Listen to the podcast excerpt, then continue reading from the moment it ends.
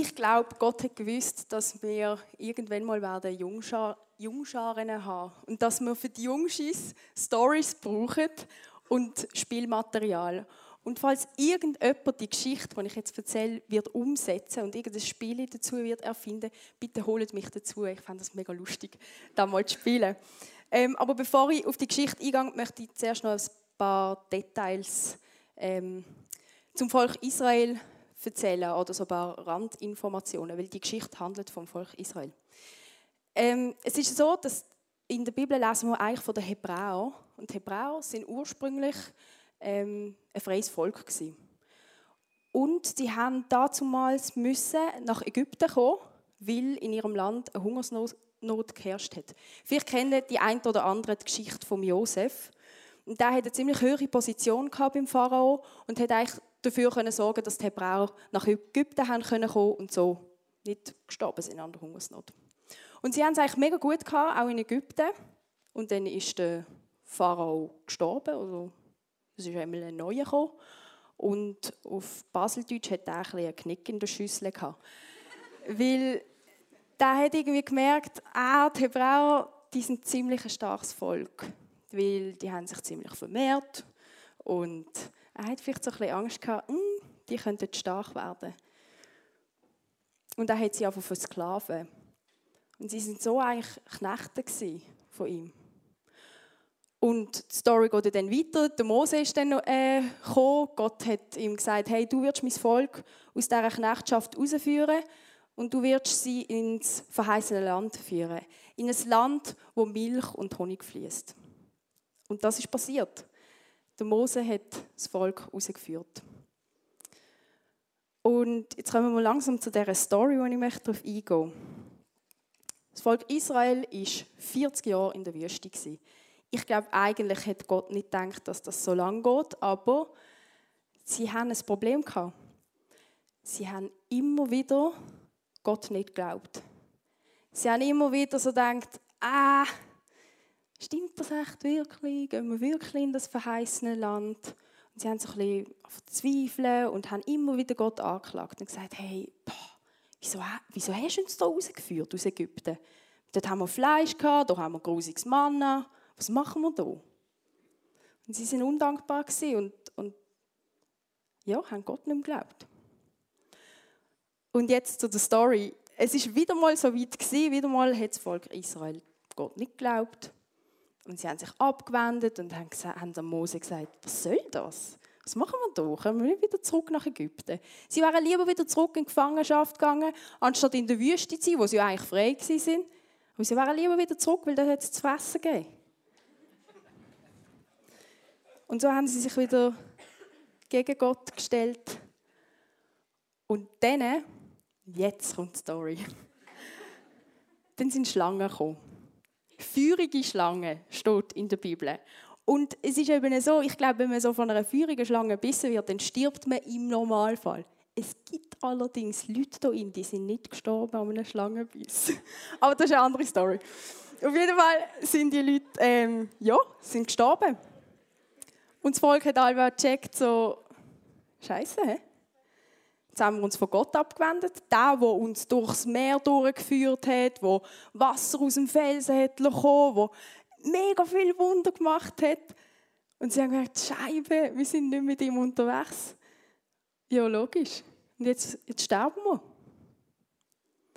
Okay, das Volk ist zum Mose. Er hat gesagt, Mose, könntest du Gott darum bitten, dass er die Schlange wieder wegnimmt? Der Mose, ja, okay. Ist zu Gott gegangen und gesagt, hey, ja, kannst du die Schlange wieder wegmachen? Und Gott ist nicht so gesehen, so, ja, okay, Tag, Schlange weg. Hätte er ja können. Wäre ihm ja freigestanden. Sondern er hat gesagt, okay, Mose, mach dir eine bronzene Schlange und tu sie um ein Feldzeichen umwickeln. Ich glaube, das war ein hoher Stab. Und steck den mitten ins Lager. Und sag dem Volk, jeder, der bissen wird und die Schlange anschaut, wird nicht sterben, sondern wird leben. Okay, der Mose ist in seine Werkstatt, hat die Schlange bastelt, hat sie um das Feldzeichen da, hat sie ins Lager gestellt und das den Leuten erzählt. Ja, und die Sie haben ja keine andere Wahl gehabt. Sie müssen die Schlange anschauen, sonst sind sie gestorben, oder? Und also die Geschichte steht übrigens im 4. Mose 21, falls die noch irgendjemand lesen ähm, Ja, es hat funktioniert. Jetzt stell dir mal vor, die Geschichte würde sich in deinem Leben ereignen, heutzutage. Ich glaube, wir wären so, wir würden probieren, alles mit unserem Verstand so ein bisschen anzuschauen und sagen, äh, nein, also hm, so eine Schlange, Schlange an der Stange, das ist eigentlich noch ein gutes Wort. Ähm, anschauen, das, das bringt doch nichts. Was bringt das? Ich kann zum Arzt gehen, ich kann hier Medizin werfen und vielleicht bringt mir das dann ja irgendetwas. Vielleicht gibt es auch Leute, die stolz sind sagen, pff, sicher nicht. Ich habe doch das nicht nötig, mich auf das Niveau abzulassen und so eine Schlange da oben anzuschauen. Und während wir das so denken, sind wir schon lange tot. Jede Minute zählt. Es geht ums Leben oder es geht um den Tod. Und das Volk Israel damals, die haben entweder die Schlange angeschaut und haben weitergelebt, oder sie haben sie nicht angeschaut und sind gestorben. So einfach ist das. Und ich habe das Gefühl, die Geschichte ist so eine Detailansicht. Und wenn man mal so ein bisschen rausblendet, dann sieht man, dass sie ganz viele Parallelen hat zu der Geschichte von Gott, seinem Sohn und uns Menschen. Ich habe euch hier mal so eine Auflistung gemacht, um ein bisschen die Parallelen aufzuzeigen. Das Volk Israel war in der Wüste grundsätzlich frei. Sie waren nicht mehr Knechte, nicht mehr Sklaven. Aber sie haben Gott nicht geglaubt. Sie haben nicht mehr daran geglaubt, dass er sie wirklich in das verheißene Land führt, wo Milch und Honig fließt. Und was ist die Konsequenz davon? Ihnen hat der Tod droht durch die Schlange. Die ersten Menschen, Adam und Eva, sind grundsätzlich frei im Garten Eden. Gott hat ihnen alles gegeben und hat gesagt, hey, da, esset, macht, Esset einfach nicht von, von dem einen Baum. Aber sonst grundsätzlich haben ihr alles, was ihr braucht. Sie haben Gott nicht geglaubt, sondern der Schlange, der Lüge. Konsequenz. Der Tod hat nicht droht durch die Schlange. Same procedure.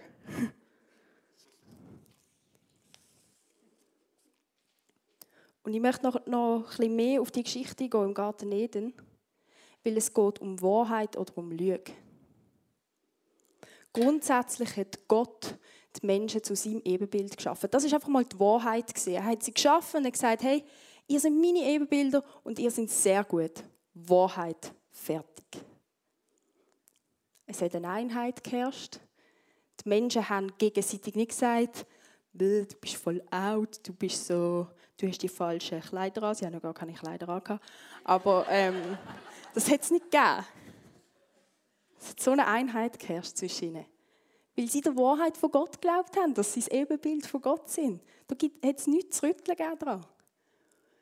Es hat Vertrauen geherrscht, gegenseitig. Man hat nicht, sie haben nicht Angst haben voreinander, irgendwie, dass der andere irgendetwas kaputt macht in einem oder der, der die Schwachstelle findet und dann die davon kaputt machen, hat es nicht gegeben. Es hat Einheit geherrscht. Und ich glaube, sie sind gefunden weil sie haben nichts müssen suchen. Sie haben alles gehabt. Und sie haben auch Gott gehabt. Und dann ist die Schlange gekommen und hat auch von Lüge säen in die Herzen der Menschen. Kannst du sonst eins weiterklicken? Das Ebenbild hat einen Bruch erlebt weil nicht Gott der war, der die Wahrheit gesagt hat und gesagt hat, hey, so ist es, sondern der Mensch ist in diese Position gekommen und hat einfach sagen, das ist gut und das ist schlecht. Und ich sehe mich jetzt, oh shit, ich bin nackt, schlecht, ich bin nicht schön genug, ich bin nicht cool. Der Mensch ist selber in die Position gekommen, wo er sagt, das ist meine Wahrheit über mein Leben und das ist auch die Wahrheit über das, über das Leben der anderen. Es ist zu einer Zweitracht gekommen. Das sehen wir zwischen Adam und Eva. Sie haben sich gegenseitig anklagen. Sie haben, sie haben nicht mehr nackt sein voreinander. Das war nicht möglich. Sie sind sich verstecken, haben schnell ein Büschel geholt, dass sie vor sich da. Und es ist so eine Fakeness ins Leben gekommen. Und die Fakeness, die kennen wir hier in alle. Wir verstecken uns voreinander. Die Scham, das Verletzliche muss versteckt werden, weil wir Angst haben und da kommen wir schon zum nächsten Misstrauen und Angst. Das ist genau das Problem. Wir haben so Angst, dass irgendjemand unsere, unsere Schwachstelle findet und die nimmt und schamlos kaputt macht. Darum verstecken wir uns hinter einer Tonne Make-up, hinter Sport, hinter was doch irgendwas allem. Wir sind so fake geworden. Und der Mensch ist seitdem auf der Suche. Auf der Suche nach all dem, was dort verloren gegangen ist. Und wir probieren, das Loch zu stopfen, mit, eben, indem wir uns irgendwie eine Tonne Make-up ins Gesicht kleben oder, oder Sport machen, damit wir irgendwie cool dastehen von anderen. Aber das Loch können wir mit dem nicht stopfen. Das ist alles Lüge. Es ist keine Wahrheit da.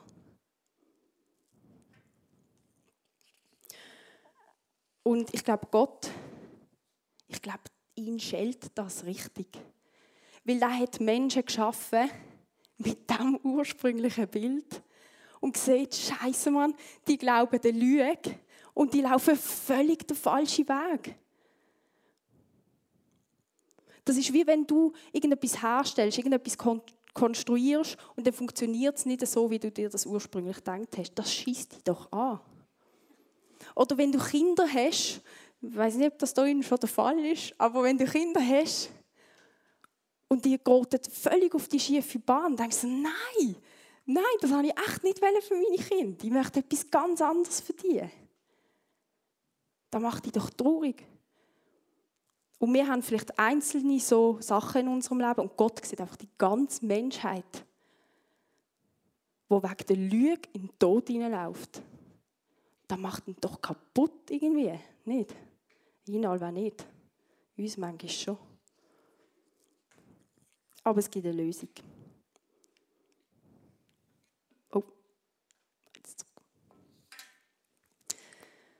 Der klassische Osterkartenvers oder Insta-Vers oder weiß ich nicht was.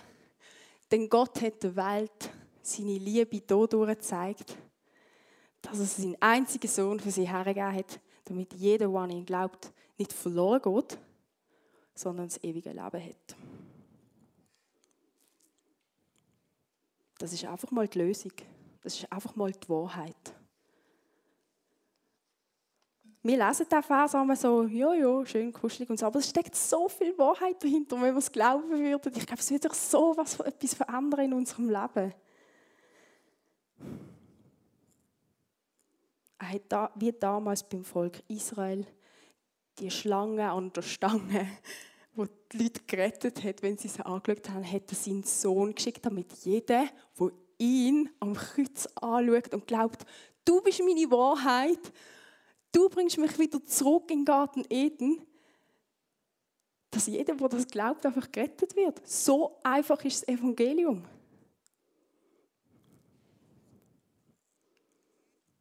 Gott hat seinen Sohn nicht in die Welt gesendet, um sie zu verurteilen, sondern um sie durch ihn zu retten. Wer an ihn glaubt, wird nicht verurteilt. Wer aber nicht glaubt, ist damit schon verurteilt. Das Gleiche wie bei den Schlangen, oder? Beim Volk Israel. Die, die geglaubt haben, haben gelebt. Die, die nicht geglaubt haben, sind gestorben. Das Gleiche bei Jesus. Glaubst du, dass Jesus die Wahrheit ist, dass er der Weg ist, zurück zum Vater, zurück in den Garten Eden? Ja oder nein? Ja, gleich Leben. Nein, gleich Tod. Ganz einfach. Und manchmal doch so schwer.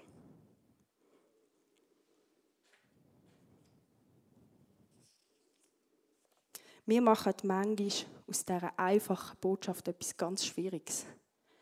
Nämlich eine Werkgerechtigkeit. Wir probieren Gott immer wieder irgendetwas zu beweisen. Wir rennen Sonntag für Sonntag in den Gottesdienst, lesen unsere Bibel, obwohl es uns eigentlich grusig anschießt. Und dann reden wir irgendein frommes Gebet, um ihm zu beweisen, ich bin im Fall wirklich wert, dass du gestorben bist für mich. Sorry, Gott hat es echt nicht nötig, dass du das machst? Du hast es nötig. Du hast es nötig, die Bibel zu nehmen, weil es ist die Wahrheit. Wie willst du wissen, was wahr ist und was falsch ist, wenn du nie aufs Wort Gottes hörst? Das ist das Wort von Gott, das wir täglich lesen können, täglich aufschlagen können, gratis. Wir könnten unsere Birnen die ganze Zeit füllen damit, anstatt Instagram und Facebook und YouTube. Gibt's ja, die Bibel gibt es ja auf dem auch überall, aber egal, das ist ein anderes Thema.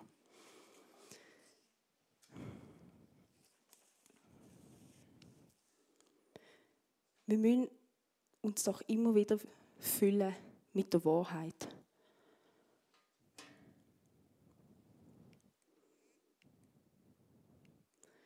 Und zurück zu dieser Wahrheit kommen wir nur durch Jesus. Er bringt uns wieder zurück in den Garten Eden. Das, was kaputt gegangen ist, hat er auf sich genommen am Kreuz und hat den Weg wieder frei gemacht zum Vater. Der Vorhang ist zerrissen. Früher konnte nur der Hohepriester zu Gott gehen, aber jetzt ist der Weg frei für jeden Mann und jede Frau.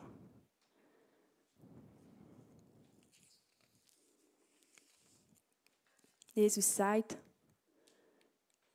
oh, das sagt er auch, aber das sagt er zuerst. Ich bin der Weg und ich bin die Wahrheit. Und ich bin das Leben. Und niemand kommt zum Vater, denn nur durch mich. Das ist der einzige Weg.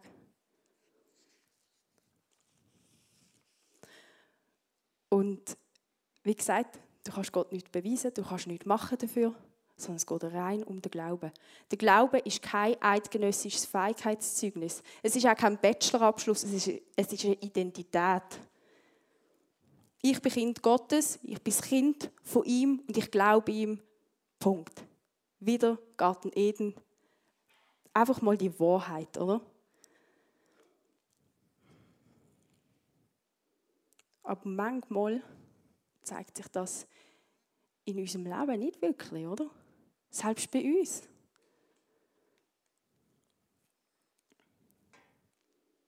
Zur Freiheit hat Christus uns befreit. Bleibt darum standhaft und lasst euch nicht wieder unter das Joch von der Sklaverei zwingen. Und ganz ehrlich, ich habe echt das Gefühl, dass bei vielen Christen immer noch das Joch von der Sklaverei auf dem Rücken lastet. Wir legen immer noch so viel Wert darauf, was andere Leute über uns sagen. Oder probieren immer noch durch irgendwelche andere Lösungen das Loch zu stopfen, wo wir haben seit dem Bruch mit Gott. Und wir glauben der Wahrheit nicht. Wir glauben Gott nicht. Und ich glaube, wenn wir die Wahrheit wieder würden einfach glauben, wenn uns bewusst war, hey, ich bin doch ein Ebenbild von Gott.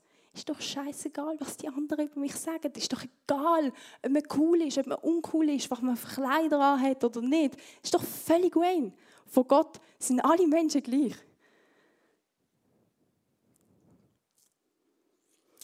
Ich selber habe ziemlich lange auch die Lüge geglaubt. Ich habe ähm, eine Person in meinem Leben, die ziemlich viele Lügen über mich ausgesprochen hat.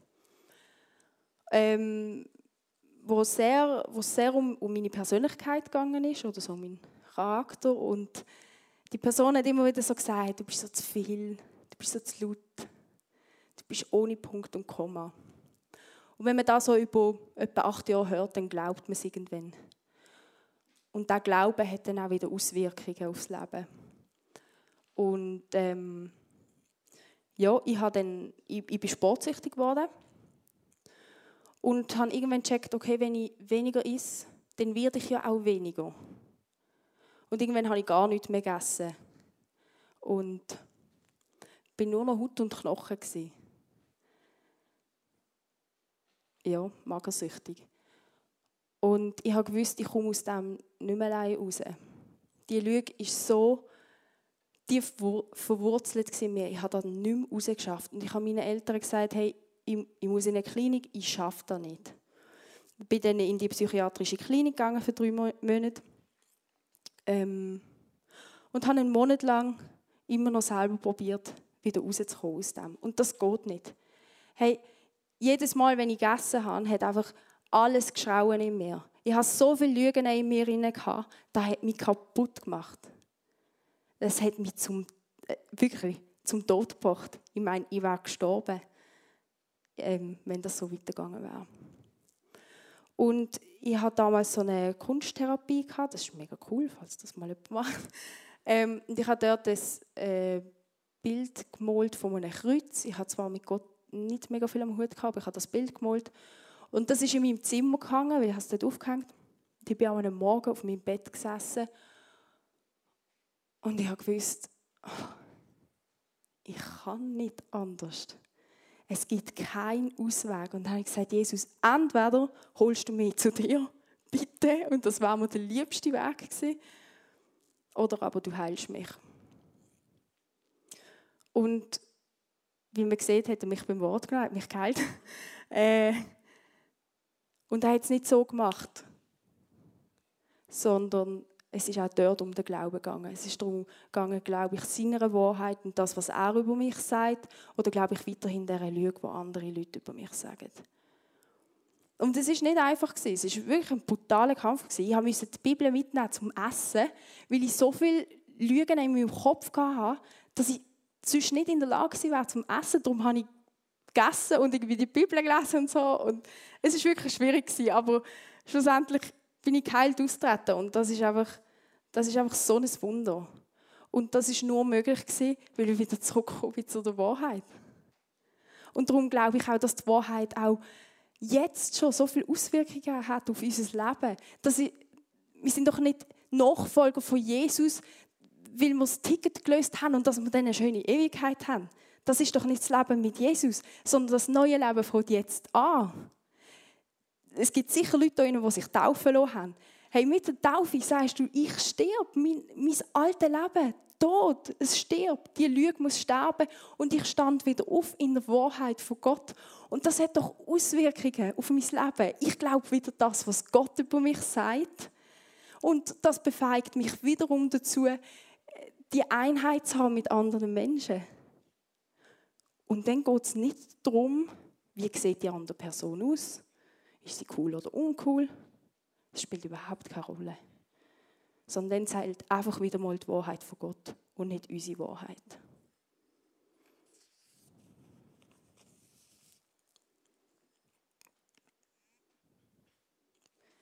Wem glaubst du? Glaubst du der Wahrheit? Glaubst du, dass du das Ebenbild bist von Gott? Oder glaubst du deinem Selbstbild? Glaubst du, dass Gott gut mit dir meint? Dass er möchte, dass du lebst und dass du etwas wachst?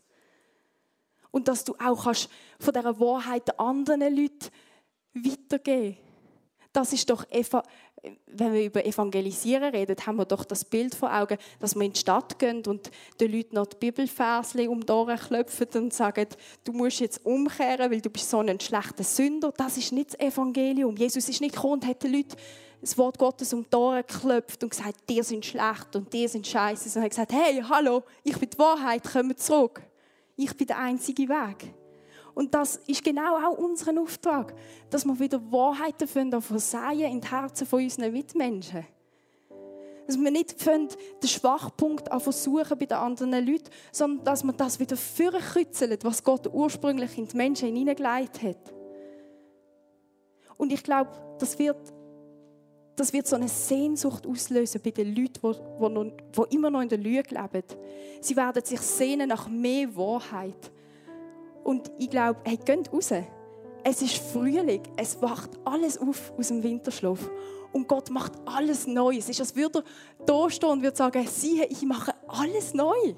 Anschauungsunterricht in der Natur. Und so macht er auch alles neu in unseren Herzen, aber wir müssen es einfach wieder ein bisschen vorholen. Wir müssen das wieder ein bisschen gießen. Und ich glaube, dann wird, dann wird das so cool, selbst schon hier auf der Erde. Und auch hier im Depot 3. Das wäre doch so cool, wenn unsere Gemeinschaft, wenn die Leute, die nichts mit Gott zu tun haben, wenn die hier reinkommen und merken, boah, hey, da ist irgendetwas anderes. Da ist so eine Garten-Eden-Kultur. Ich glaube, das wird so viel verändern. Und ich sehe mich mega danach. Ich möchte mein Leben damit verbringen, Wahrheiten in die Herzen der Menschen zu säen. Und ich möchte auch Kampf angehen. Es ist ein Kampf. Und darum steht auch im Epheserbrief, ziehend an die Waffenrüstung. Hey, hast du die Waffenrüstung an oder nicht? Gehst du bewaffnet in den Kampf oder liegt sie auf dem Sofa? Zieh doch an den Helm vom Heil. Zieh doch an den Panzer, den Brustpanzer von der Gerechtigkeit. Zieh den Gürtel von der Wahrheit an. Nimm das Schild in die Hand und stand entgegen und sag, nein, im Namen von Jesus Christus, im Namen von der Wahrheit, lüg, du musst weichen. Du hast kein Brot. Nimm das Schwert, das Wort von Gott und kämpf doch dagegen. Wir haben den Sieg schon, wir haben ihn.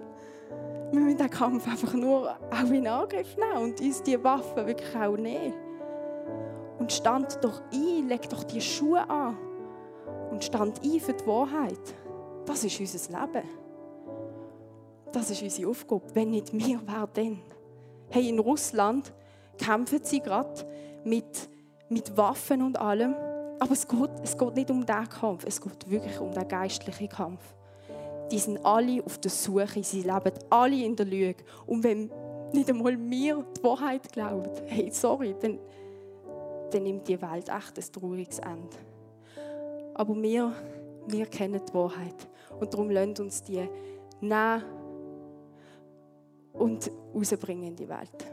Und lasst uns diesen Kampf, diesen guten Kampf vom Glauben kämpfen. Wir sind Sieger, weil Jesus der Sieger ist. Amen.